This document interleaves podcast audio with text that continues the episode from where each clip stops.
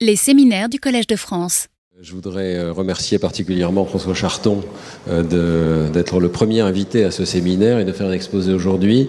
Euh, l'idée du séminaire, qui n'est pas en lien direct mais peut-être en lien plus lointain avec le sujet du cours, c'est de s'interroger aujourd'hui sur l'intuition mathématique chez l'homme, chez les humains, et puis euh, dans les machines, et euh, d'essayer de confronter les avancées de l'intelligence artificielle, d'une part, avec les avancées des sciences cognitives qui essayent de comprendre comment nous faisons des mathématiques dans notre cerveau. Vous savez que c'est un des sujets euh, sur lequel on travaille beaucoup au laboratoire.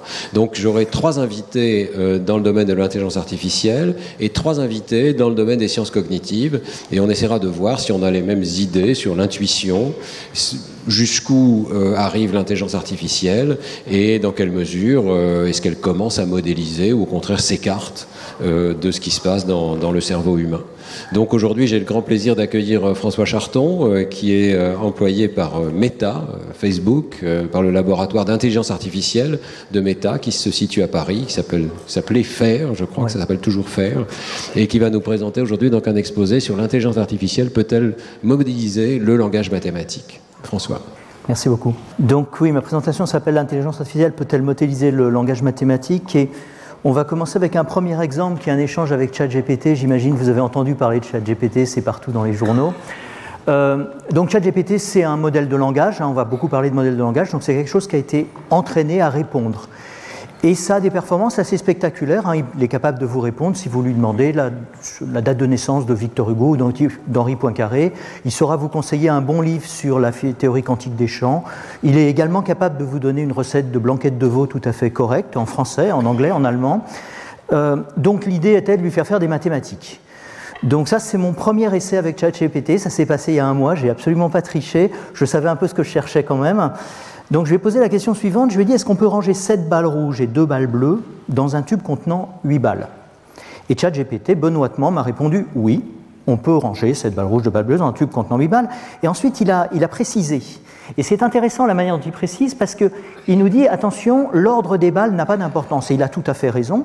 Vous noterez également qu'il a parfaitement compris que quand je lui disais un tube contenant 8 balles, le tube bien sûr était vide, que je ne lui ai pas parlé de la taille des balles, c'est parce qu'elles ont toutes la même taille. En fait, il a fait plein d'hypothèses de bon sens, mais malheureusement il s'est trompé parce qu'il n'a pas compris ce petit détail qui est que 7 plus 2 c'est 9 et 9 c'est plus grand que 8. Et non seulement il n'a pas compris, mais en plus, sans qu'on lui demande rien, il persiste puisqu'il ajoute qu'il est également possible d'y aller avec un tube encore plus petit, puisque ça marcherait avec un tube contenant 7 balles. Donc, pour répondre à la question initiale, est-ce que l'intelligence artificielle peut faire des maths euh, La réponse là, c'est c'est pas gagné. Alors, on va quand même voir que c'est possible. Et je vais vous montrer une série de, résultats où on entraîne effectivement des modèles de langage, alors qu'ils ne sont pas exactement comme ChatGPT, déjà à la base ils sont beaucoup plus petits, mais qui leur permettent de faire du, qui permettent de faire des mathématiques et de résoudre des problèmes nettement plus compliqués que des additions et des problèmes de, balles et de tubes. Alors, L'idée, c'est qu'on va parler de modèles de langage. Donc, un modèle de langage, c'est en général maintenant des réseaux de neurones. Donc, ce sont des modèles qui sont utilisés pour traiter du langage naturel. Hein. et typiquement, c'est des modèles qui sont utilisés notamment pour traduire, alors généralement sans dictionnaire d'une langue vers l'autre. Si vous cliquez sur le bouton traduire de Google, de Facebook, de Twitter, c'est un modèle qui fait ça. Et si vous l'avez déjà fait, vous devez constater que ça le fait pas mal. Enfin, ce n'est pas une traduction littéraire, mais on comprend parfaitement ce que, ce que le message disait. C'est capable de dialoguer avec les utilisateurs. Hein. c'est ce qu'on utilise notamment dans tous, les, tous les systèmes de services après-vente, vous savez, sur Internet. Le premier contact que vous avez, c'est généralement avec un modèle. Et ça peut répondre à des questions précises, euh, comme la date de naissance d'Henri Poincaré ou la blanquette de veau. On vient de le voir. Euh, ils apprennent, alors, la principale caractéristique, c'est qu'ils n'apprennent qu'à partir d'exemples. C'est-à-dire qu'on n'a pas besoin, pour entraîner un modèle à faire du langage, de lui apprendre la grammaire, de lui donner des éléments linguistiques sur comment fonctionne le français, l'anglais ou, n'importe quelle langue. On n'a pas besoin de lui donner un dictionnaire pour qu'il traduise. Il faut juste des exemples. Par contre, il en faut beaucoup. Hein. ChatGPT, on parle de 500 milliards de mots euh, au niveau de la base d'entraînement qu'il a utilisée. Donc, on commence à manquer de mots hein, à ce niveau-là. Et il y a quelques années, la question qu'on s'est posée, c'est est-ce qu'on pourrait, finalement, est-ce qu'on pourrait faire des maths avec ça? Est-ce qu'on pourrait utiliser ces modèles pour résoudre des problèmes de maths? Alors, il y a des raisons d'espérer, il y a des raisons de se dire que ça va être possible. La première, c'est que la comparaison, dire que les maths sont un langage, c'est une idée assez, assez évidente, je trouve. Ensuite, on a dit qu'on avait besoin d'exemples, mais en maths, c'est très facile de produire des exemples, il suffit de les générer. Hein. Et par ailleurs, depuis qu'on a eu cette première idée, ces architectures de, transformeurs, hein, de modèles de langage, ont, beaucoup, beaucoup progressé. Et aujourd'hui, on a réussi à les utiliser sur plein d'autres choses que le langage, notamment la vision, le traitement du langage, la musique, etc. Donc, c'est des architectures qui ont vraiment fait leur preuve. Alors, il y a aussi des raisons de douter. Euh, la première, c'est qu'il y a des expériences préalables sur les réseaux de neurones qui montrent qu'on a beaucoup, beaucoup de mal à leur faire faire de l'arithmétique, en particulier la multiplication. Vous prenez deux grands entiers, vous essayez d'entraîner un réseau de neurones à faire des multiplications, et ça ne marche pas. Le mieux qu'on arrive à faire aujourd'hui, c'est des nombres pas trop grands s'ils sont écrits en, base 2, en binaire. On y arrive à peu près, mais c'est le mieux. Et on bute là-dessus, qui est quand même un problème très simple. On verra plus loin que simplifier les fractions, c'est hors de portée d'un réseau de neurones actuel. Euh, il y, a, un autre problème, c'est que apprendre les maths par l'exemple, c'est pas du tout comme ça qu'on apprend les maths. Vous imaginez si à la petite école, au lieu de vous apprendre les tables de multiplication et la multiplication à plusieurs chiffres, on vous avait montré plein d'exemples de multiplication avec euh, trois chiffres, quatre chiffres, cinq chiffres, vous ne sauriez pas multiplier. Et, pire encore, pour, pour des mathématiques plus avancées, en fait, l'idée qu'on puisse apprendre les maths, par exemple, et sans règles, c'est complètement mystérieux. Normalement, pour les maths, c'est une science où on apprend des règles, des techniques, des algorithmes, qu'on apprend à composer entre elles. Les maths, par exemple, les exemples, ça apparaît juste pour illustrer des règles. En fait, donc, c'est quelque chose. On aimerait bien faire ça, mais c'est quand même une approche très, on va dire, antinaturelle ou contre nature. Vous voyez, c'est vraiment pas comme ça que les humains le font. Mais malgré tout, ce que j'aimerais faire, ou ce que j'aimerais vous montrer, c'est de faire des maths avec des modèles de langage et en particulier de considérer les maths comme un problème de traduction, puisque les modèles de langage savent bien faire ça. Donc j'aimerais entraîner un modèle de langage à traduire un problème, qui est une phrase, une phrase dans un langage un peu spécialisé, un langage mathématique, vers sa solution, qui est une autre phrase dans ce même langage mathématique. Donc j'aimerais pouvoir passer un modèle, euh, la phrase 7 plus 9, et que le modèle me réponde 16. J'aimerais pouvoir lui passer euh, x carré moins x euh, moins 1, je crois que c'est bon, et que la phrase me réponde, euh, les racines du polynôme. que le modèle me réponde les racines du polynôme. Donc en clair, on aimerait entraîner le modèle à faire ça. Du coup, on voit ce qu'on va avoir à faire hein, pour essayer de remplir ce programme. Dans un premier temps, on a dit les maths sont un langage, mais il va falloir vraiment le faire. Il va falloir représenter les problèmes et les solutions comme les phrases d'un langage. Dans un second temps, nos modèles vont avoir besoin d'exemples, donc il va falloir générer des exemples, des exemples de problèmes et de solutions. Hein. Et enfin, on va entraîner un modèle, un transformer, à prédire des solutions à partir des problèmes. Donc la première chose, c'est comment on amène les mathématiques au modèle de langage, c'est-à-dire comment on représente les mathématiques comme du langage. Alors c'est assez facile parce qu'il y a déjà beaucoup d'éléments du vocabulaire mathématique qui sont déjà des mots. Vous voyez, on utilise des symboles, on utilise des variables, ça c'est des mots. On a beaucoup d'objets mathématiques qui sont eux-mêmes des séquences, hein, qui sont des débuts de phrases ou des bouts de phrases. Hein. Une matrice, un vecteur, bah, c'est une séquence de mots, c'est une séquence de nombres ou quelque chose. Un graphe, bah, c'est une séquence d'arêtes qui sont eux-mêmes des paires, des séquences de, nœuds qui sont eux-mêmes des symboles. Donc on voit que beaucoup d'objets mathématiques vont facilement être représentés comme des phrases dans un langage ad hoc, un langage mathématique, mais ça va être facile à faire. En fait, il n'y a que deux difficultés, c'est comment on représente les nombres et comment on représente les expressions, les fonctions, les équations. Alors pour les nombres, c'est assez facile. Les nombres entiers, on les écrit déjà comme des séquences, hein, quand on les écrit comme une suite de chiffres dans une certaine base. Donc 1024, par exemple, vous pouvez l'écrire en 5 mots, plus 1, 0, 2, 4. Si vous trouvez que 5 c'est trop, bah, vous pouvez l'écrire en 3 mots si vous êtes en base 100, plus 10, 24. Vous allez échanger des séquences plus courtes contre un vocabulaire plus large mais on parle d'un vocabulaire de 100 mots, c'est rien du tout. Hein. Le langage, c'est des dizaines de milliers de mots, et les modèles le, traitent. Une fois qu'on sait faire des nombres entiers, on sait évidemment faire des fractions, des nombres rationnels, puisque c'est des paires, donc ça va être deux nombres entiers. Ce qui est un peu plus compliqué quand on fait des nombres réels, alors les nombres réels, certains d'entre eux sont dans le vocabulaire courant représentés comme des mots, pi, gamma, racine de 2, c'est deux mots mais on sait représenter certains nombres réels comme ça. Et puis pour les autres, ben, on va faire comme nous on fait humains, on les écrit jamais dans un livre, ou comme font les ordinateurs, on va les représenter de manière approchée. Et on va les représenter en fait en représentation flottante. moi je fais ça en base 10, mais ça pourrait être en d'autres bases. Euh, c'est-à-dire des, triplets, un signe plus mantis plus exposant. Donc un nombre comme 3.14 va être représenté comme le signe plus une mantis 314 et 10-2 pour dire ben, pour placer le point décimal dans, cette représentation. Donc voilà, on a fait les nombres. L'étape suivante, c'est de représenter des expressions comme des phrases. Et là, on part d'une intuition qui est assez courante en mathématiques et surtout en informatique, qui est que n'importe quelle expression peut être représentée assez facilement comme un arbre.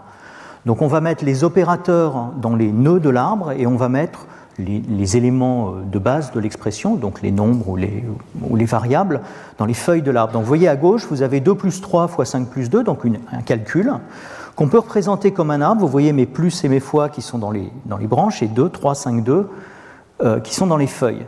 Et sur cette base-là, si je suis un tout petit peu plus créatif au niveau du langage, je peux me mettre à introduire des variables x, puisqu'on fait des maths. Je vais pouvoir, commencer à rajouter de nouveaux opérateurs comme la puissance, le cosinus, et je vais pouvoir, avec un A pas beaucoup plus compliqué, représenter une fonction comme 3x2 plus cos 2x moins 1. Et puis si je pousse encore un petit peu le raisonnement, je peux rajouter ben, des, variables qui représentent des fonctions, ici psi. Je peux rajouter plusieurs variables. Je peux rajouter de nouveaux opérateurs, des opérateurs différentiels, hein, des rondes, qui, la, la, la, dérivée partielle. Et je vais pouvoir représenter de cette manière-là ben, l'équation d'onde en une dimension. Alors je ne mets pas le égal 0, on pourrait le mettre en haut, mais on peut faire l'hypothèse que quand on présente ça, c'est une équation égale 0. Et on va toujours représenter un objet beaucoup plus, avancé, mais toujours avec un, arbre. On ne représenterait pas toutes les maths comme ça, je pense qu'avec la géométrie, il faudrait trouver autre chose, mais il y a quand même une grande partie des mathématiques qui se représentent comme ça. Alors l'intérêt d'avoir des arbres, c'est qu'une fois qu'on a un arbre, c'est très facile de représenter un arbre comme une phrase, il suffit d'énumérer dans un certain ordre les différents éléments de l'arbre. Et on utilise pour ça quelque chose qui, date euh, du début du XXe siècle, qui s'appelle la notation polonaise, introduite par des logiciens, euh, qui consiste à énumérer un arbre en commençant par la racine, en énumérant le parent avant les enfants, et ensuite en numérant les branches de gauche à droite. Donc branche gauche avant branche droite. Donc ici, vous voyez, je commence par la racine, le parent avant l'enfant, donc c'est plus. Puis la branche gauche, c'est 2. Puis la branche droite, je commence à la racine, le parent avant l'enfant, c'est fois, 2, 3, etc. Et je vais comme ça pouvoir représenter toutes mes expressions, toutes mes fonctions mathématiques comme des séquences, comme des, des suites. Donc j'ai transformé, enfin j'ai apporté les mathématiques à mon langage et maintenant il va pouvoir faire des calculs, on est, exactement comme si on avait des, séquences de mots. Alors, l'étape suivante, ça va être de générer des exemples. Je vais vous montrer beaucoup de cas où on génère des exemples et comment on le fait, mais il faut retenir qu'il y a en gros deux grandes approches. Il y a l'approche directe qui va consister à dire ben, on génère un problème. Ce qui m'intéresse pour entraîner mon modèle, c'est d'avoir des paires de problèmes et de solutions, puisque je veux traduire les paires dans des solutions. Euh, donc je vais avoir, je vais générer un problème, je vais calculer sa solution, et ça va me faire une paire, problème-solution. Je répète ça 10 millions de fois, j'ai mon échantillon, je peux entraîner le modèle. Le problème de cette approche directe, c'est que ça va marcher pour les situations où on sait déjà résoudre le problème, donc quand on fait des maths faciles, où on a déjà des outils pour résoudre, pas quand on veut résoudre un nouveau problème, et ça nécessite un outil externe. Et vous allez vous trouver dans des cas où, par exemple, on va avoir des outils externes qui vont être limités, parce que le programme mathématique qu'on emploie ne sait pas résoudre tous les, tous les problèmes. À ce moment-là, ça pose un problème parce que le modèle ne va jamais voir que les problèmes à l'entraînement, que les problèmes qui auront été résolus par l'outil externe qu'on utilise. Donc, généralement, dans ces cas-là, on va utiliser une méthode dite inverse, c'est-à-dire au lieu de générer la solution d'un problème, on va chercher le problème d'une solution, c'est-à-dire qu'on va générer une solution au hasard et on va essayer de trouver un problème correspondant à cette solution. Et vous allez voir sur des exemples que ça, c'est une méthode qui marche généralement assez bien et, qui, permet de, générer énormément d'exemples. Alors, je parle de générer un problème, générer une solution. Qu'est-ce que ça veut dire? On voudrait fabriquer des problèmes et des solutions au hasard. Alors, qu'est-ce que c'est qu'un problème au hasard? C'est difficile. On ne sait pas, voyez, ce qu'est une distribution de probabilité ou une métrique sur des, sur des problèmes, des solutions. Mais heureusement, on a les arbres. En fait, on sait que chaque problème, c'est une expression. Une expression, c'est un arbre. Et c'est assez facile de générer des arbres au hasard. Donc en fait, pour générer un problème au hasard, ce que je fais, c'est que je génère un arbre au hasard, et ensuite je décore cet arbre en mettant dans tous les nœuds intermédiaires de l'arbre ben, des opérateurs qui dépendent du problème, qui ont été pris au hasard. Et ensuite, je vais mettre dans toutes les feuilles les symboles, je vais énumérer. C'est ainsi qu'on va générer des problèmes et des solutions au hasard. D'accord Alors le dernier point, on va entraîner des modèles. Les modèles qu'on emploie sont des transformers. Je ne vais pas vous faire un cours ni sur le deep learning ni sur les transformers. Grosso modo, c'est des modèles qui ont été inventés pour faire du traitement du langage naturel, donc c'est des réseaux de neurones classiques, mais qu'on charge de traiter des séquences de mots, et qui gèrent en particulier, ils ont une différence avec les réseaux usuels, c'est que en langage, si vous voulez, quand vous traitez des, vecteurs de données, en physique ou tout ça, les composantes des différents vecteurs sont grosso modo indépendantes les unes des autres. En langage, le sens d'un mot dépend beaucoup de sa position et, du sens des autres mots dans la phrase. Donc les, relations entre mots d'une phrase sont un facteur très important du sens. Donc le, le transformer est quelque chose qui va gérer ça. Donc c'est un modèle euh, réseau de neurones classique qui s'entraîne comme les réseaux de neurones, mais qui est capable de prendre en compte les corrélations entre les relations, les, autocorrélations entre les mots d'une phrase. D'accord Alors techniquement, c'est fait d'une la brique de base d'un transformer, c'est fait de deux parties. Il y a une couche dite d'attention, euh, auto-attention, un self-attention, qui est une mécanique qui va mesurer les relations ou estimer les relations entre les différents termes de la séquence, entre les différents mots de la phrase. Donc c'est quelque chose qui, si la phrase commence par demain, va comprendre qu'il faut mettre les mots au futur. Ou si ça commence par hier, qu'il faut les mettre au passé. C'est quelque chose qui va gérer des problèmes comme l'accord de l'adjectif, vous voyez, en, genre et en nombre en français. Euh, ça va être fait au travers de ça, et au-dessus, on a des réseaux dits feed-forward, des réseaux connectés, qui sont des réseaux de neurones classiques. Donc ce qu'il faut retenir, c'est que c'est fait de deux morceaux, une partie qui gère l'autocorrélation des mots, et une partie qui, euh, qui fait les calculs comme un réseau de neurones classique. Et pour traduire, en fait, on utilise deux réseaux, on utilise deux transformers. Un encodeur, qu'on voit ici à gauche, qui va être chargé du langage d'entrée. Donc il va traiter toutes les phrases d'entrée, donc il va faire du français si on traduit du français en anglais. Il va prendre la phrase en français, la transformer en une représentation interne euh, utile pour le processus de traduction. Donc il va régler, enfin, il va modéliser cette phrase. Et à droite, vous avez un décodeur qui lui va faire que de l'anglais, qui en fait va générer mot après mot la, phrase traduite. Donc les deux vont être connectés par un mécanisme d'attention, à peu près le même que celui qu'on utilise pour faire les corrélations d'une phrase, simplement ça corrèle cette fois le français et l'anglais. Hein. et le mécanisme d'attention va permettre de générer, enfin, va permettre au décodeur de générer donc le, premier mot. Donc ce que fait le décodeur, c'est qu'il va calculer sur la base de la phrase d'entrée la probabilité du premier mot. Et donc il va vous sortir une distribution de probabilité de tous les mots possibles du anglais, et on va choisir le plus probable et on va dire voilà, ça c'est la traduction du premier mot. Puis on va relancer le décodeur en lui donnant le premier mot et toujours la phrase de départ, il va vous, vous calculer une probabilité conditionnelle du second mot, et ainsi de suite. Et comme ça, on va générer une traduction jusqu'à ce que le décodeur décode un point final et vous disent bon, on a fini la traduction. D'accord? Donc c'est la mécanique de, c'est le fonctionnement du transformer. Alors comment on entraîne tout ça? On entraîne le modèle sur des données générées. Le modèle minimise une fonction de coût, une fonction qui mesure la qualité de la traduction. À l'entraînement, il traduit, au début, il traduit mal, puis ensuite il apprend. Et ce qu'il faut voir, c'est que cette traduction, c'est une fonction linguistique, c'est-à-dire elle est complètement indépendante du sens mathématique de la phrase. On s'intéresse juste aux probabilités d'apparition des mots et est-ce qu'on a eu juste ou faux par rapport aux exemples qu'on avait. Donc le modèle, en fait, à l'entraînement, il ne connaît pas les maths. Au niveau du test, ce qui nous intéresse, c'est bien sûr, c'est pas de, reproduire ce qu'on a fait à l'entraînement. Ce qui nous intéresse, c'est de vérifier que le modèle fonctionne sur des exemples qu'il n'a pas vus. Hein Donc, on va le tester sur des données qu'on n'a pas vues à l'entraînement. Et on va voir que la distribution de ces données est un facteur important. Et on va vérifier les solutions, là, en faisant des mathématiques avec un outil extérieur. Alors un dernier point qu'on verra, je vais employer le mot plusieurs fois, donc je le définis, c'est ce qu'on appelle une beam search. Comme le modèle prévoit la solution la plus courante, c'est pas très difficile de lui demander de prévoir 5 solutions, ou 6 solutions, ou 10 solutions, les plus probables. Donc en fait, assez souvent, ce qu'on va faire, comme on a, on a un outil extérieur de vérification, on va utiliser ce qu'on appelle une beam search, c'est-à-dire qu'on va demander au modèle de nous prévoir, on va lui donner 3 essais, ou 5 essais, ou 10 essais qu'on va vérifier. Hein, donc c'est une technique additionnelle qui permet d'améliorer les performances de ces modèles-là. Donc pour résumer, on a des modèles de langage qu'on va entraîner sur des données générées et qui vont nous produire des solutions qu'on va tester ensuite avec des outils mathématiques. Alors je vais maintenant vous présenter des résultats. Donc le premier, le premier article qu'on a fait là-dessus en 2019 avec Guillaume Land, un, un, article qui s'appelait Apprentissage profond pour mathématiques symboliques. C'est vraiment notre premier essai sur là-dessus, et à l'époque ça ressemblait un peu à de la science-fiction quand même. On s'est intéressé à deux problèmes de calcul formel, de calcul symbolique. L'intégration, donc on prend une fonction et on veut trouver sa primitive. La primitive c'est l'inverse de la dérivée. Donc vous avez une fonction comme celle que vous avez à gauche et vous voulez la grosse fonction qui est à droite. Les équations différentielles, alors c'est des équations différentielles ordinaires d'ordre 1 ou 2, et ce sont euh, donc c'est une version un petit peu plus avancée du problème précédent. On a une relation entre une fonction et ses dérivés, sous forme d'une équation, et on va en trouver des solutions. Alors pourquoi ces problèmes? En fait, il y a plusieurs raisons. La première, c'est que c'est des problèmes avancés.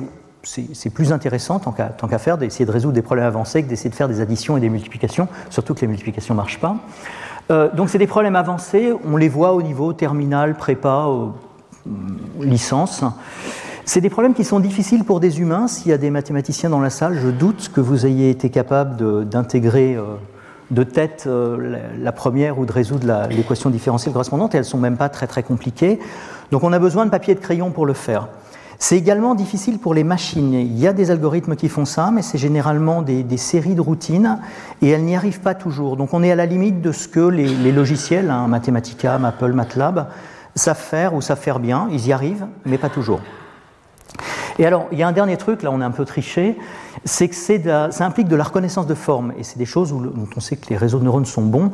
En pratique, si vous avez un logarithme dans la fonction intégrée, vous, savez que vous allez aussi avoir des logarithmes dans l'intégrale. Si vous avez des fonctions trigonométriques, vous en aurez. Si vous voyez un 1 sur x, vous allez le transformer en logarithme. C'est comme ça qu'on fait des intégrales.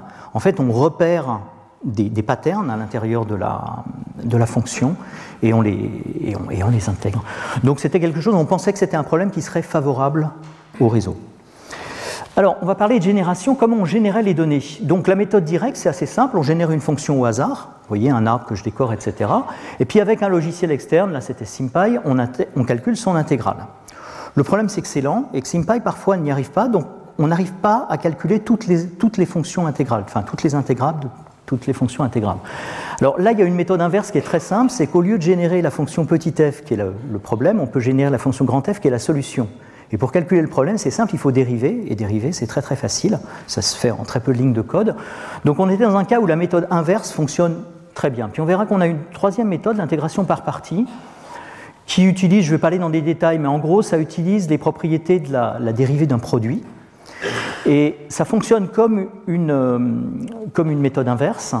Sauf qu'on va faire deux fonctions, on calcule donc une grand f grand g, on dérive en petit f petit g, et on cherche ensuite dans les fonctions qu'on sait déjà intégrées, et si on connaît petit f grand g, alors on a gratuitement grand f petit g. Alors ça paraît bête et inefficace, en fait ça marche, ça marche parce qu'on génère énormément d'exemples, et quand on génère énormément d'exemples, on finit par avoir beaucoup de cas, et ça se produit. Mais il y a surtout une raison plus profonde, et on va commencer à voir les, difficultés qui se posent. Voici des exemples des fonctions qu'on génère quand on utilise la méthode directe. Voici des exemples avec les mêmes types de paramètres, ce qu'on va obtenir avec la méthode inverse. Et vous voyez, la méthode directe, elle va vous produire des petits problèmes avec des grosses solutions. La méthode inverse va vous produire des longs problèmes avec des courtes solutions. Alors ça tient à la simplification, à tout un tas de choses comme ça. Mais en tout cas, ce qui est intéressant, c'est qu'on voit que les méthodes de génération, vont explorer des parties du problème qui vont être différentes. Et on a introduit, alors assez tard dans l'étude, l'intégration par partie parce qu'elle avait une propriété sympathique, c'est que, grosso modo, les problèmes et les solutions ont à peu près la même taille. D'accord? Donc ça permettait d'être une sorte d'équilibre entre, entre, ces choses. Mais ce qu'il faut retenir, et on va revoir ce problème, c'est que les générateurs, la manière dont on génère les données, a un impact sur ce qu'on va présenter au modèle et donc ce qu'il va apprendre. Alors au final, il y a aussi une méthode pour générer des équations différentielles. Au final, on avait 5 échantillons, 3 pour l'intégration, 2 pour les équations différentielles. Il faut grosso modo entre 20 et 20 et 40 millions d'exemples. Un transformer s'entraîne entre 10 et 100 millions d'exemples en, général. Donc il faut, il faut quand même calculer un petit peu.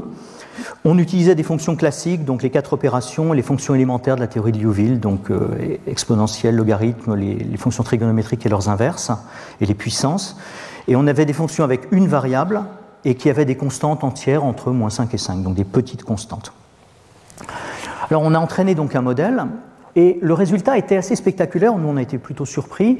Si vous regardez sur les, trois échantillons d'intégration, hein, donc ces trois premières colonnes, en beam size 1, c'est-à-dire que le modèle n'a qu'un seul essai, on s'aperçoit qu'il est capable de prévoir entre 94 et 98 des exemples qu'il n'a pas vus à l'entraînement qu'on lui a donnés au moment du test. Donc on lui donne 10 000 exemples qu'il n'a jamais vus, il prévoit les intégrales dans 98% des cas. Donc c'est assez spectaculaire.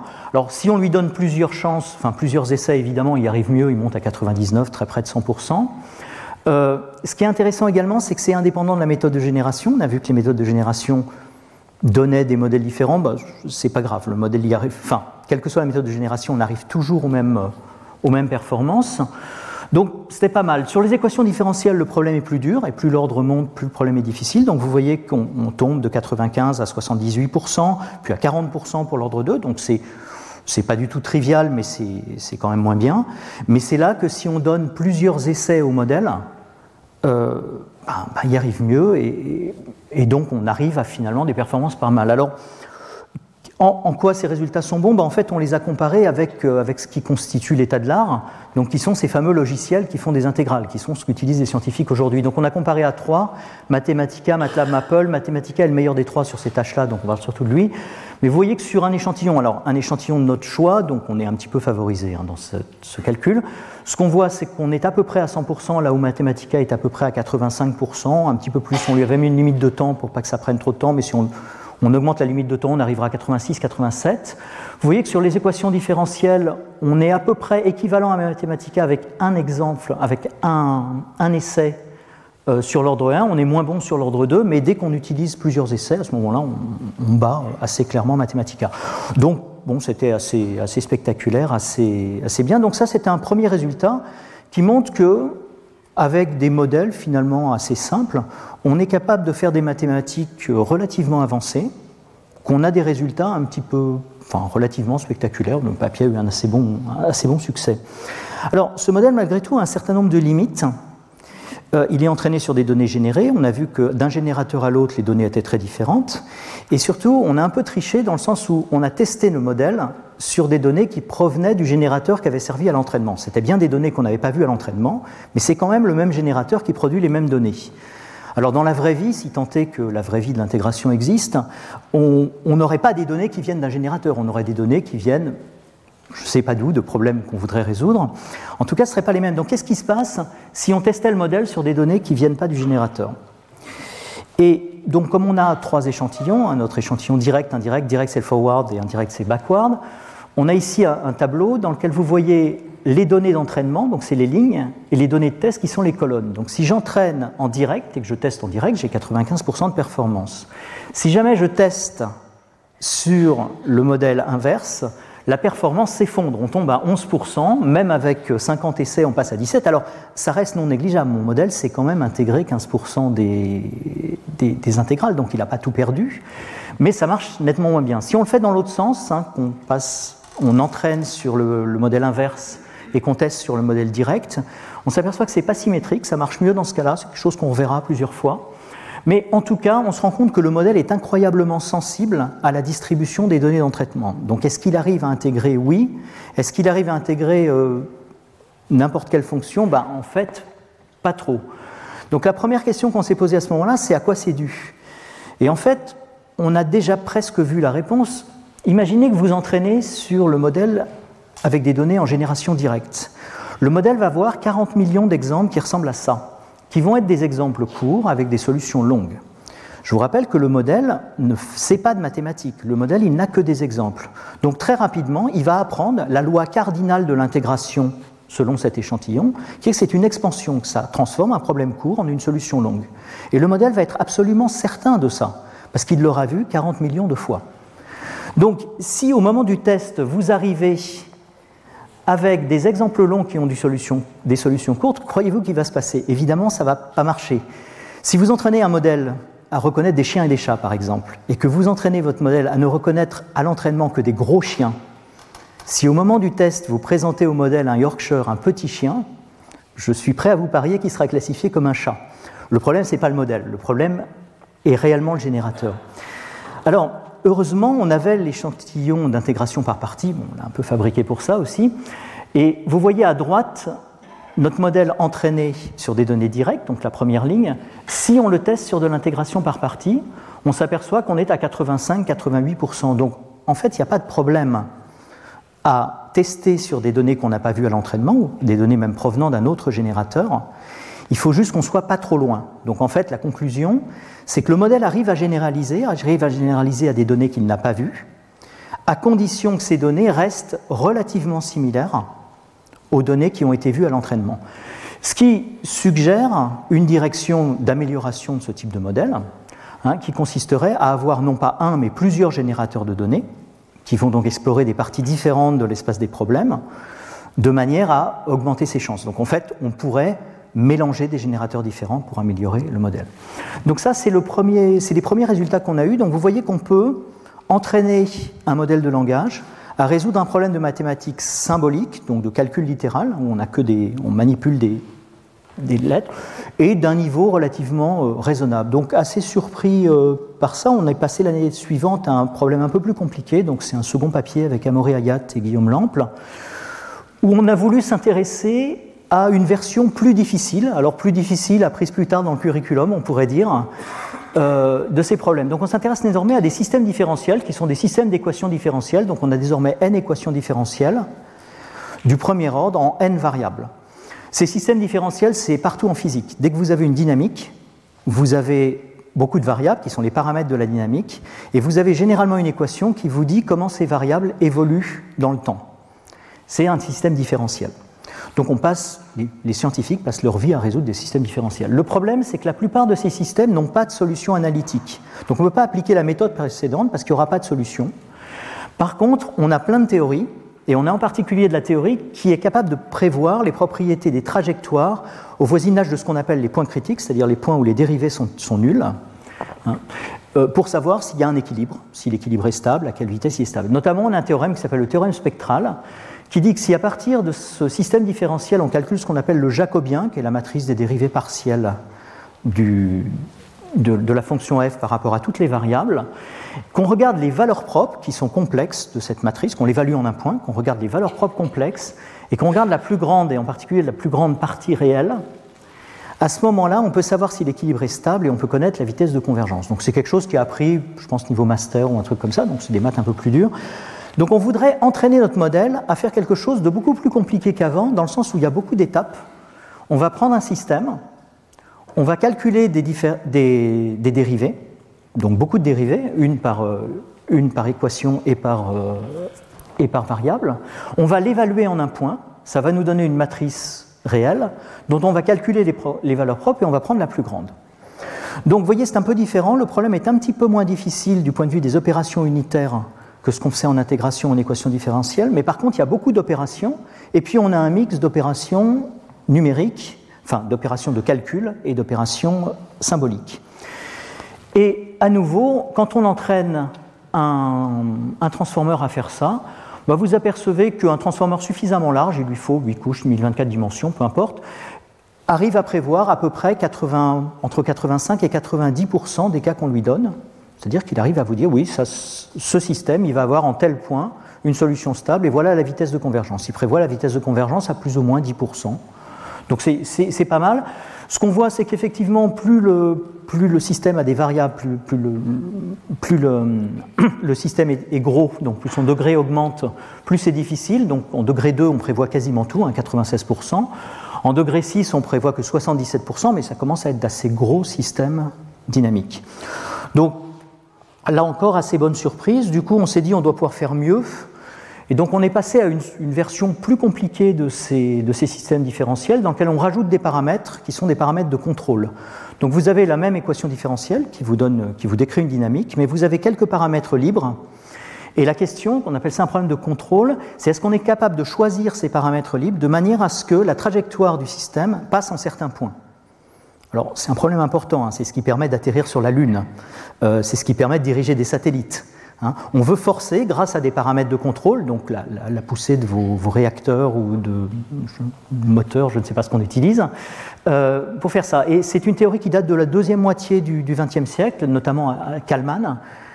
Et ce qu'il faut, alors donc, pour un modèle comme ça, on a besoin d'avoir une condition sur le rang d'une matrice qui est composée à partir de deux jacobiens, le jacobien des variables internes et le jacobien des variables de contrôle. Donc cette fois-ci, je vous remonte les calculs, c'est juste pour vous montrer la, difficulté de ce qu'on essaie de faire apprendre à la machine. Donc on part d'un système, on calcule non pas une matrice, mais deux matrices de dérivés. On va ensuite évaluer ces matrices de dérivés, puis on va calculer une étrange matrice qui fait des produits de ces différentes matrices, et on va en regarder le rang.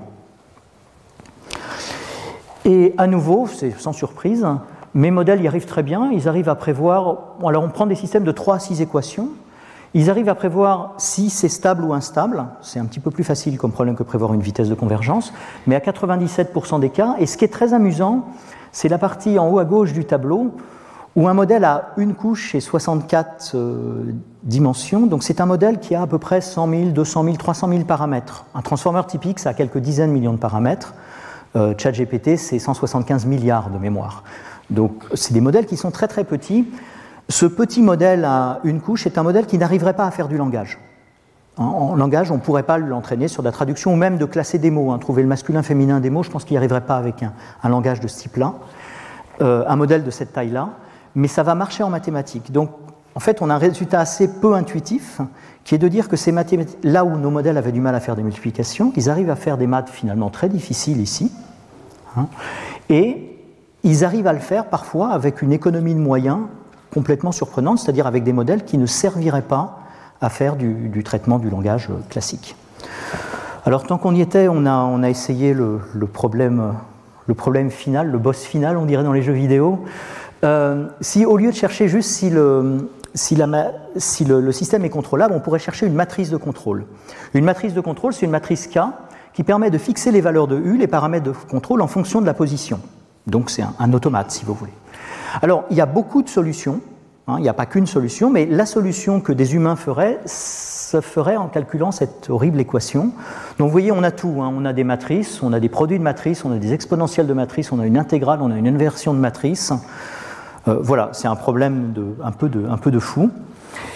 Et bon, pour une fois, ça marche pas si bien que ça. Donc on a, on a un peu touché la limite. Alors c'est quand même spectaculaire. C'est-à-dire si vous essayez de prédire cette matrice K, c'est-à-dire que vous essayez de prédire tous les coefficients de la matrice à moins de 10%, avec un système de degré 3, vous y arrivez une fois sur deux. Alors c'est véritablement non trivial, hein. c'est quand même très spectaculaire. Le problème c'est que 50% c'est pas vraiment un résultat efficace, et surtout quand vous augmentez les degrés, la performance se casse la figure assez vite. On passe très très vite près de zéro pour le degré 6. Par contre, le modèle est entraîné à vous renvoyer une matrice, il renverra toujours une matrice, et on peut tester si cette matrice est une solution au problème de contrôle. Puisque le problème de contrôle a plusieurs solutions, nous on en proposait une, et on s'aperçoit qu'en fait, la plupart du temps, le modèle vous renvoie une solution correcte du problème. Et, là, ça devient complètement étonnant parce qu'on a l'impression qu'avec ces quelques exemples, le modèle a quand même appris des mathématiques, puisque la solution qu'il vous donne est une solution qui, dans les deux tiers des cas, et même pour des, systèmes assez larges, résout le problème de contrôle qu'on avait posé. D'accord? Donc on a vu à ce stade deux types d'expériences, des expériences dans lesquelles on transformait, on, faisait des opérations de calcul littéral. Une seconde série d'expériences dans laquelle on a pris euh, des, systèmes, euh, des systèmes symboliques et on va calculer des propriétés numériques de ces systèmes, des matrices de contrôle, des choses comme ça. Donc on fait un mélange de, de calculs et tout ça. Je vais vous montrer rapidement d'autres résultats plus récents où là on essaye de modéliser des choses qui relèvent plus de l'intuition mathématique, c'est-à-dire des choses pour lesquelles on n'a pas d'algorithme. Alors, c'est un papier qu'on a fait donc, au début de l'année dernière avec Stéphane Dascoli et, Pierre-Alexandre Camieni. Et on s'intéresse grosso modo à un problème de test de QI. Donc, je vous donne une série de chiffres, donc 1, 2, 4, 7, 11, 16. Quel est le premier, le prochain nombre? Il y a deux grandes approches. Si vous êtes un outil mathématique, vous allez faire une régression numérique, c'est-à-dire vous allez regarder droit dans les yeux tous vos chiffres et vous allez essayer de prévoir le chiffre suivant avec des modèles. Alors ça peut être des modèles de série temporelle, vous savez, des armas, des choses comme ça. Si vous êtes un humain, probablement vous allez faire de la régression symbolique, c'est-à-dire que vous allez essayer de trouver dans votre tête une formule qui explique ces chiffres-là, et vous allez utiliser cette formule pour prévoir les chiffres suivants. Et cette formule pourrait être une formule fermée, ça pourrait être celle-là, mais plus probablement vous allez faire une récurrence. Si vous allez essayer de résoudre ce problème dans votre tête, vous allez peut-être trouver cette récurrence. Donc l'idée c'est de se dire, est-ce que une machine serait capable, est-ce qu'un transformer serait capable de faire ça? Alors on va considérer deux cas, on va considérer la régression numérique, la symbolique, et on va considérer deux cas, le cas où les suites sont entières, donc les tests de QI, et puis le cas où on a des suites réelles qui correspondent plus à des problèmes de physique ou de, séries temporelles. Donc c'est toujours pareil, on va devoir générer des récurrences. Comment on génère une récurrence? Ben, On génère une fonction, on fixe au hasard les premiers points, on génère les points suivants. Et on va avoir deux cas. Dans le cas numérique, je vais donner à la machine les P premiers points de la séquence et je vais lui demander de prévoir les Q suivants peu importe comment elle fait, je veux juste voir si elle y arrive.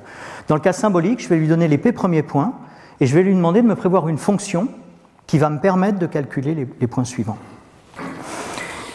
La performance, bon, ça peu importe. Et alors, ce qu'on découvre à l'occasion de, ça, c'est que le modèle symbolique, qu'on soit dans le cas des entiers ou dans le cas des réels, qu'on ait des, formules qui sont simples ou des formules qui sont compliquées, le modèle symbolique domine toujours le modèle numérique. C'est-à-dire que le modèle a toujours moins de mal à prévoir quand on lui demande de prévoir une fonction et qu'on utilise cette fonction pour prévoir des points que quand on lui demande de prévoir directement.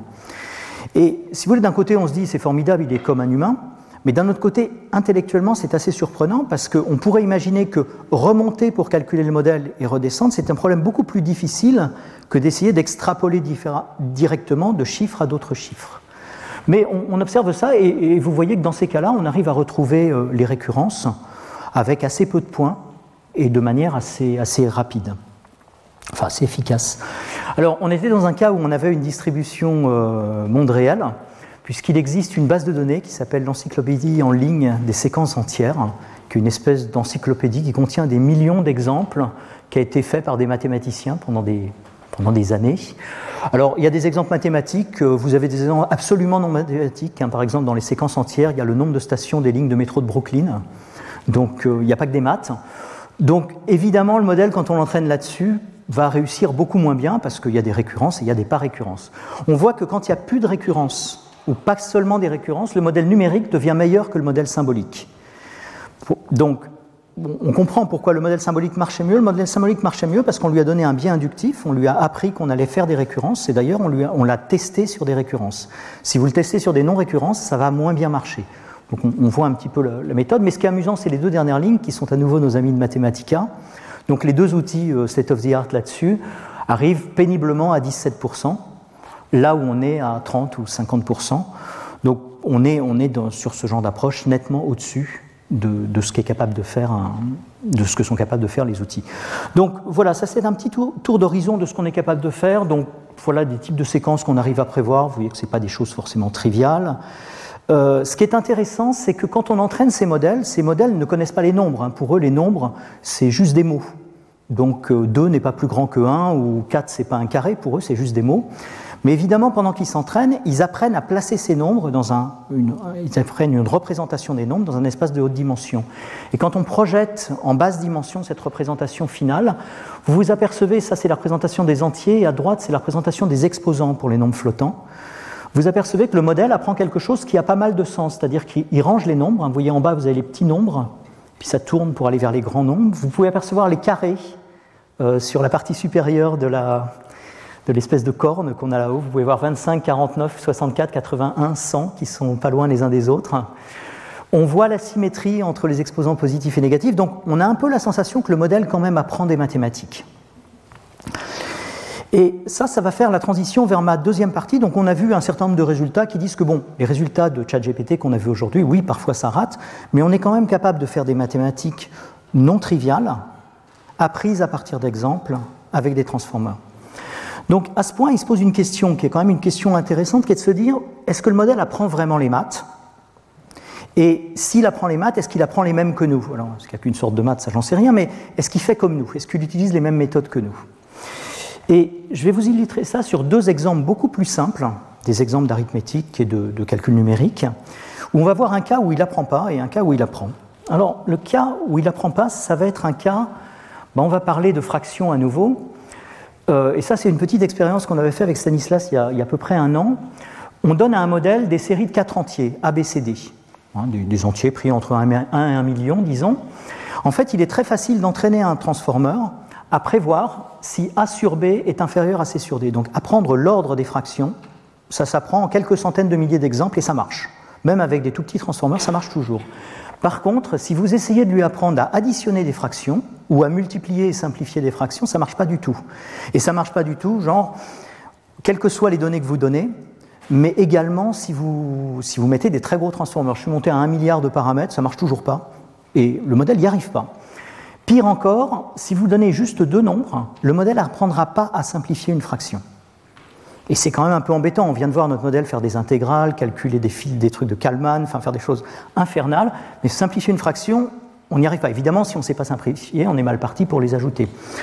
Donc du coup, je suis intéressé, vous savez, quand on simplifie une fraction, on a besoin d'un calcul mathématique qui est le PGCD, le plus grand commun diviseur, quelque chose qui s'apprend, je pense, en sixième ou assez tôt.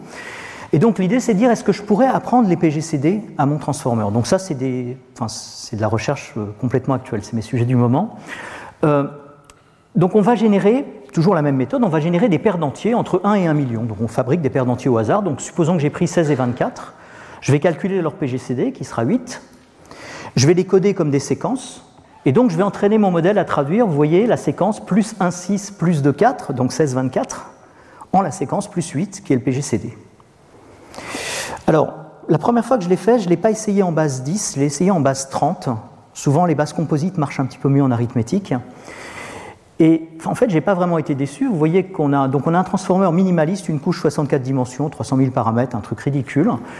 Vous apercevez donc ce que vous avez en abscisse, ce sont les, époques, donc c'est le nombre, c'est une mesure du nombre d'exemples que la machine a vu, donc c'est le, fil de l'entraînement. Et ce que vous avez en ordonnée, c'est la performance, c'est-à-dire le nombre de PGCD qu'il prévoit sur un échantillon de 10 000 PGCD qu'il n'a pas vu à l'entraînement. Et on s'aperçoit qu'après une époque, après une séquence d'entraînement, donc 300 000 exemples, il arrive à prévoir correctement 85% des PGCD.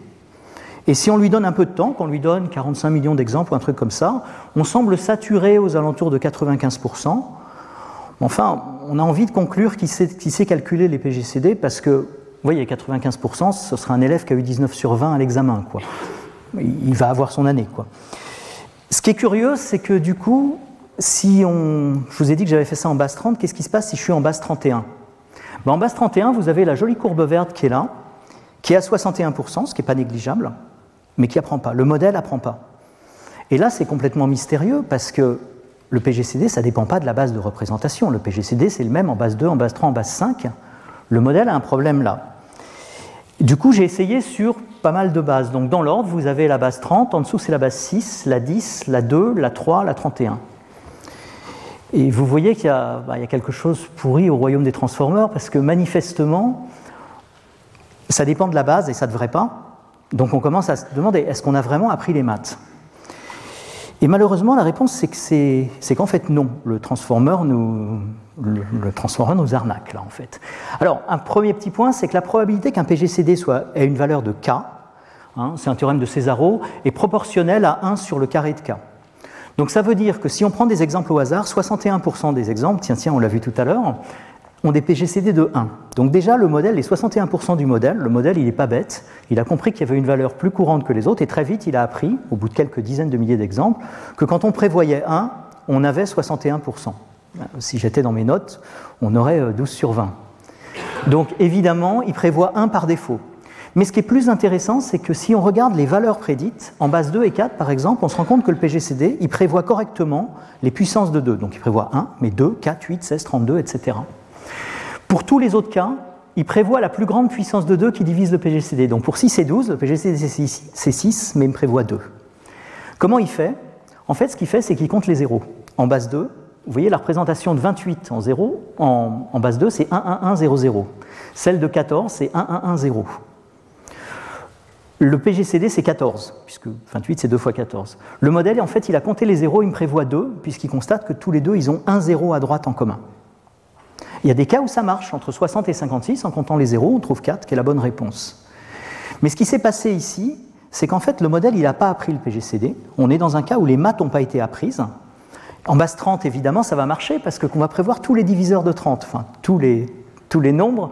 Donc il va me prévoir correctement 1, 2, 3, 4, 5, 6, pas 7, parce que 30 c'est 2 fois 3 fois 5, 8, 9, 11, 10, pas 11, 12, pas 13, etc. C'est comme ça qu'on arrive à 95% et qu'on a l'impression que le modèle a appris. Mais en fait, quand on regarde dans le détail, non, les PGCD ne sont pas appris. Donc, le fait que ces modèles apprennent les maths, c'est pas du tout gagné. On peut même avoir des performances correctes avec un modèle qui a clairement rien compris. En l'espèce, là, ce qui se passe, c'est que le modèle va exploiter la représentation des nombres, donc la représentation, euh, si vous voulez, langagière de mes, de mes nombres, pour calculer des cas faciles, en échouant confortablement sur tous les autres cas, mais comme les autres cas sont plus rares, à ma foi, il s'en moque. en tout cas, les mathématiques sous-jacentes n'ont pas été apprises. D'accord? Donc, donc, est-ce que ça marche toujours? Non, non, ça ne marche pas toujours, il faut regarder. Il y a des cas, en revanche, où clairement le modèle apprend des mathématiques. là, je vais vous montrer une autre série d'expériences qui date de cette année. Euh, donc, jusqu'ici, dans tous mes problèmes, les entrées ou les sorties étaient des, données euh, symboliques. Donc, je, travaillais sur des fonctions, je travaillais sur des équations. En maths, on fait également parfois uniquement des calculs. Donc l'idée, c'était est-ce qu'on peut apprendre un transformeur à faire des vrais calculs? Et donc l'idée, c'est de lui apprendre de l'algèbre linéaire, donc des opérations sur des, matrices. Donc l'idée, c'est c'était un, article sur neuf problèmes d'algèbre linéaire. Donc on avait des opérations de base sur les matrices. On voulait apprendre, voir si une machine était capable d'apprendre à additionner, multiplier des matrices, les transposer. Et puis faire des choses plus compliquées comme calculer les, valeurs propres, les vecteurs propres et l'inversion de matrices. Alors la petite histoire, c'est que ça marche, ça marche assez bien. Dans plus de 90% des cas, ça fonctionne sur des matrices pas trop grosses. Euh, mais ce qui m'intéresse ici, c'est de comprendre ce que ça fait. Donc je me suis intéressé au cas spécifique où on entraîne un transformer à, calculer les valeurs et les vecteurs propres d'une matrice. Donc, en gros, je donne à mon transformer une matrice symétrique M, et je charge le modèle de me prévoir un vecteur et une matrice, un vecteur D et une matrice H, vérifiant l'équation au-dessus, c'est-à-dire que si je multiplie M par H et sa transposée, qui se trouve être son inverse, j'obtiens une matrice diagonale ayant D dans la diagonale. Ça s'appelle une diagonalisation. Le modèle va apprendre ça uniquement à partir d'exemples. Donc je vais lui générer plein d'exemples. On s'est fabriqué des exemples comme ça. Je vais lui générer plein d'exemples. Je vais entraîner le modèle. Mais nous, on sait plus de choses. Nous, on a la théorie. Et grâce à la théorie, on sait que D est essentiellement unique parce que D, c'est les valeurs propres. Donc, à l'ordre près, à la permutation près, si on les trie, il n'y a qu'une valeur possible il a qu'une valeur possible de D, que H n'est pas unique, mais que c'est une matrice dite unitaire, en ce cas-là orthogonale en fait, et que ces lignes et ces colonnes vont avoir une norme de 1 et vont être 2 à 2 orthogonales. Donc ce qui m'intéresse là, je vais entraîner mon modèle, et c'est de se dire, est-ce que le modèle va apprendre ses propriétés? Est-ce qu'il va apprendre les valeurs propres? Est-ce qu'il va apprendre l'orthogonalité des vecteurs propres? Ou est-ce qu'il ne va pas y arriver? Alors pour ça, ce qu'on fait, c'est qu'on entraîne un modèle, et on arrive à peu près à 90% de, de performance, ce qui veut dire qu'on a un modèle qui sait à peu près bien entraîner, mais pas parfaitement. Et je vais ensuite le tester sur 100 000 matrices, toujours pareil, des matrices que j'ai jamais vues. Et donc, je vais avoir 92% de réponses correctes, et en fait, je vais avoir 8000 prédictions fausses. C'est ça qui m'intéresse. Ce qui m'intéresse, c'est qu'est-ce qui se passe quand le modèle se trompe. Et en fait, j'observe que dans tous les cas, sauf 6, donc dans 99 994 cas, les valeurs propres sont parfaites, elles sont prévues avec moins de 1% d'erreur. Donc même quand le modèle se trompe, ces valeurs propres sont justes. Ce que j'observe, c'est que dans 99% des exemples de tests, les lignes et les colonnes de la matrice de passage sont bien de norme 1 comme le prévoyait la théorie.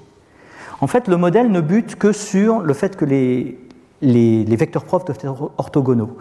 En d'autres termes, on a l'impression que ces deux propriétés mathématiques sous-jacentes au problème ont vraiment été apprises à partir d'exemples, et la preuve que ça a été appris, c'est le fait que le modèle vérifie ces propriétés même quand il donne des réponses fausses.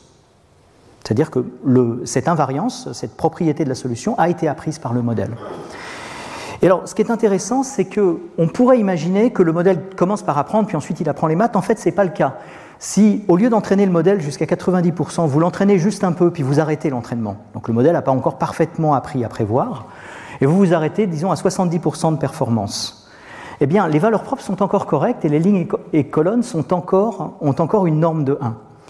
Donc, les propriétés mathématiques semblent être apprises au début de l'entraînement, pas à la fin. Ce n'est pas une cerise sur le gâteau qu'on apprendrait une fois qu'on a vraiment appris les calculs. Il semblerait que le modèle, je ne sais pas s'il l'utilise, mais en tout cas qu'il apprend ses propriétés tôt. Plus intéressant encore, si on prend des matrices qui sont plus grandes, c'est-à-dire si on prend un, problème un petit peu plus difficile, où il y a plus de coefficients, le problème étant plus dur, mon modèle est un peu limité, il n'est pas assez gros en fait, il faudra un modèle plus gros pour apprendre. Donc le modèle sature aux alentours de 46%, un peu moins de 50%. Donc c'est bien, mais ce n'est pas terrible. Mais malgré tout, les valeurs propres sont correctes dans presque tous les cas et les lignes et les colonnes ont des normes de 1 assez souvent. Donc ce qu'on observe au total, c'est que sur ce cas, alors c'est un cas assez précis, c'est un cas qui a l'avantage, c'est en mathématiques, c'est l'avantage, c'est qu'on a de la théorie pour essayer de comprendre ce que fait le modèle, donc on utilise cette théorie. On constate que le modèle semble vraiment apprendre assez tôt pendant l'entraînement des propriétés mathématiques profondes du problème qu'il est en train de résoudre, alors que le modèle, je le rappelle, ne voit que des exemples et que son entraînement ne fait aucun appel aux mathématiques, il ne fait que du langage. Donc le modèle apprenti des mathématiques, on, dirait au moins sur ce problème-là, et ça a quand même un peu l'air d'être les mêmes que nous.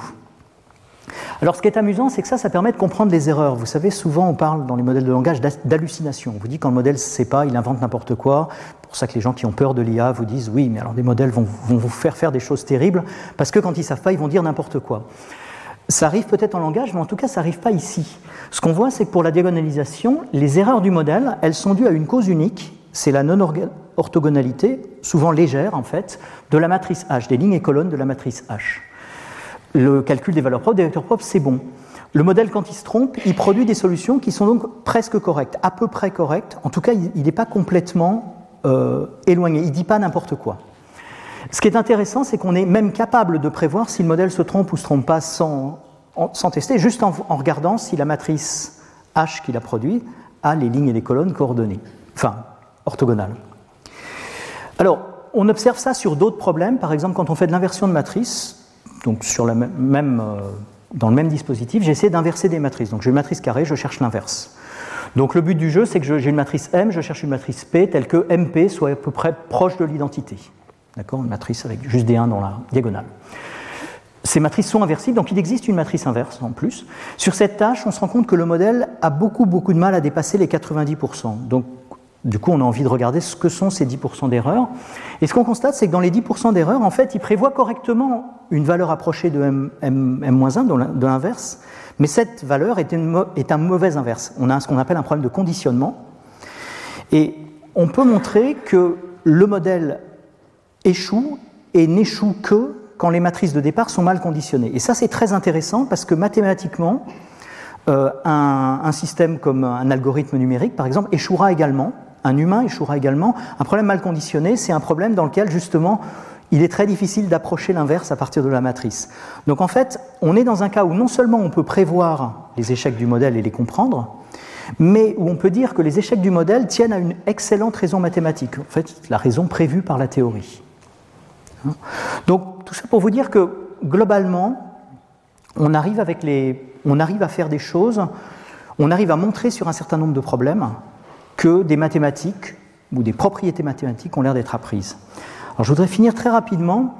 On a vu un problème également sur les distributions. Vous vous souvenez qu'on a vu quand on faisait de l'intégration que le générateur et le type de données sur lesquelles j'entraînais mon modèle avaient un impact très très important sur le, les solutions que le modèle pouvait prévoir. Donc j'étais très contraint par la distribution des données du générateur.